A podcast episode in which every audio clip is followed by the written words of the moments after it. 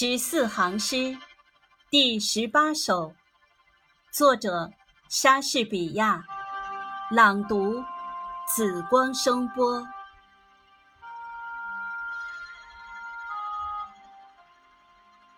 或许我可用夏日把你来比方，但你比夏日更可爱，也更温凉。夏风狂作，常吹落五月的娇蕊。夏季的期限也未免还不太长。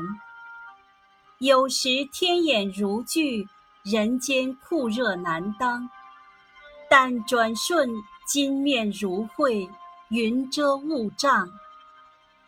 每一种美都终究会凋残零落。